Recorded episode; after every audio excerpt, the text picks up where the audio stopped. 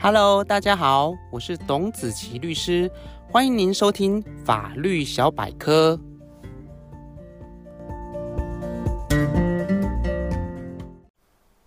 Hello，各位听众朋友，大家好。五一劳动节刚结束，不知道大家在上周有没有度过个充实的劳动年假呢？今天在这里，我们也想利用劳动节这个契机，来跟大家聊聊劳工诉讼。我们都知道，劳工诉讼是以劳动基准法作为劳工权益保障的一个实体基础。而另外，在一百零九年一月一号劳动事件法实行之后，就是以该法作为如何进行劳工诉讼的一个程序指引。根据劳动事件法的一个规定，所谓的劳动事件是基于劳动契约所生的争议，包括劳工到底有没有加班，可不可以请求加班费的一个争议。以及雇主解雇合不合法，要不要给付资遣费等争议，都是属于劳动事件。而劳动事件在诉讼上与一般民事诉讼不同的地方在于，除非已经经过劳工局或者乡镇市调解会等法定调解机关的调解，或者是涉及职场性骚扰等事件之外，劳动事件在起诉后，法院正式审理之前，都必须强制经过调解程序。而在这个调解程序中，调解委员的组成与一般的调解程序也不相同。在劳动调解当中，调解程序必须由职业法官一人，再加上调解委员二人来共同进行调解程序。而且依据法律的规定，原则上必须在三个月之内完成调解。纵使最后的调解结果是不成立，移回法院之后，也会由当初的职业法官继续来进行审理。以便这个职业法官能够迅速掌握案件的争点，而有利于整个事件的判断。而另外，我们都知道，在诉讼的进行上，举证责任是一个相当重要的概念。法律上的谚语也说：“举证之所在，败诉之所在。”意思就是，法律上要主张的事实都有一个证明的责任，如果不能证明，就只能承担一个败诉的结果。比方来说，如果债权人要求债务人还钱，就必须要先证明他有借钱的事实，以及借了多少钱。如果没有办法证明，他就没有办法打赢这场官司。所以回到劳动事件当中，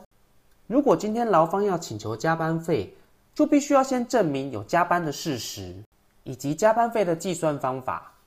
如果不能证明，法官也无法给予劳工一个胜诉的判决。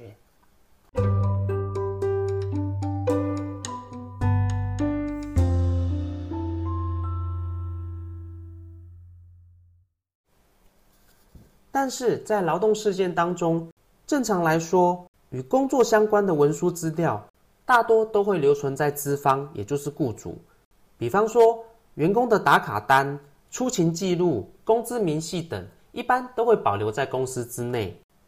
因此，劳工如果要进行一个所谓的劳动诉讼，尤其是在离职之后，要取得相关的一个文书资料来证明自己所主张的事实，通常就会有相当的困难。因此，倘若有个劳工想要主张他在例假日以及劳动节等重要的节日，都因为雇主或是公司的要求而到公司进行加班，因此要请求加班费。但到了诉讼当中，雇主否认有加班的事实，而劳工又没有办法提出相关的一个打卡记录或是出勤记录来证明自己的主张是真实时，这个时候就很难要求法官来相信加班的事实存在。而给予劳工一个有利的判决。为了调和劳动事件当中，因为雇主持有特定的文书资料，但在诉讼当中故意不提出，造成劳方无法证明而产生败诉的不公平结果，在劳动事件当中就举证责任也有做出特别的规定。也就是说，在劳工事件当中，如果是雇主依据法令必须准备并且保存的文书，包含前面所提到的出勤记录、工资明细等，雇主在法律上就有提出的义务。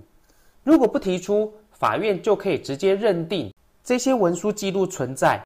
并且直接以存在的事实做出对于劳工有利的一个认定。因此，回到前面，劳工想要主张例假日有加班事实的案例，在该案例当中，如果劳工主张有加班的事实，并且主张有打卡单或是出勤记录可为证明时，这个时候雇主就有提出打卡记录的一个义务。如果雇主以台风、地震甚至迁移厂房造成资料遗失为由拒不提出，法院也可以直接认定劳方所主张的这些文书资料存在，并且进一步以存在的事实来认定劳工所主张的事为真实。最后，想要提醒各位听众朋友的是，劳工诉讼是为了调和劳资实力不平等的一个现实，以及为了促进劳资调解，而在法律上对于举证责任做了特别的规定。但并非代表劳工不需要提出任何的证明，或者是说雇主一定会获得败诉。因为在诉讼中，如果我们以前面所提到劳工请求例假日加班的例子来说，假设雇主在该诉讼当中也能够提出已经足额给付加班费，或者是另外跟劳工有约定补休假等事实，那么劳工加班费的请求也就不一定能够获得法院的准许。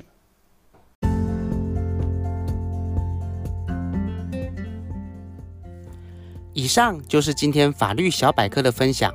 如果您有任何的问题，或有喜欢的主题，欢迎您写信留言给我。如果您喜欢今天的节目，请按下订阅，定期接收最新的资讯。也欢迎您将本节目推荐给更多的朋友分享，让好的资讯可以帮助到更多的人。谢谢您的收听，我是董子琪律师，祝福您有美好的一天，我们下次见。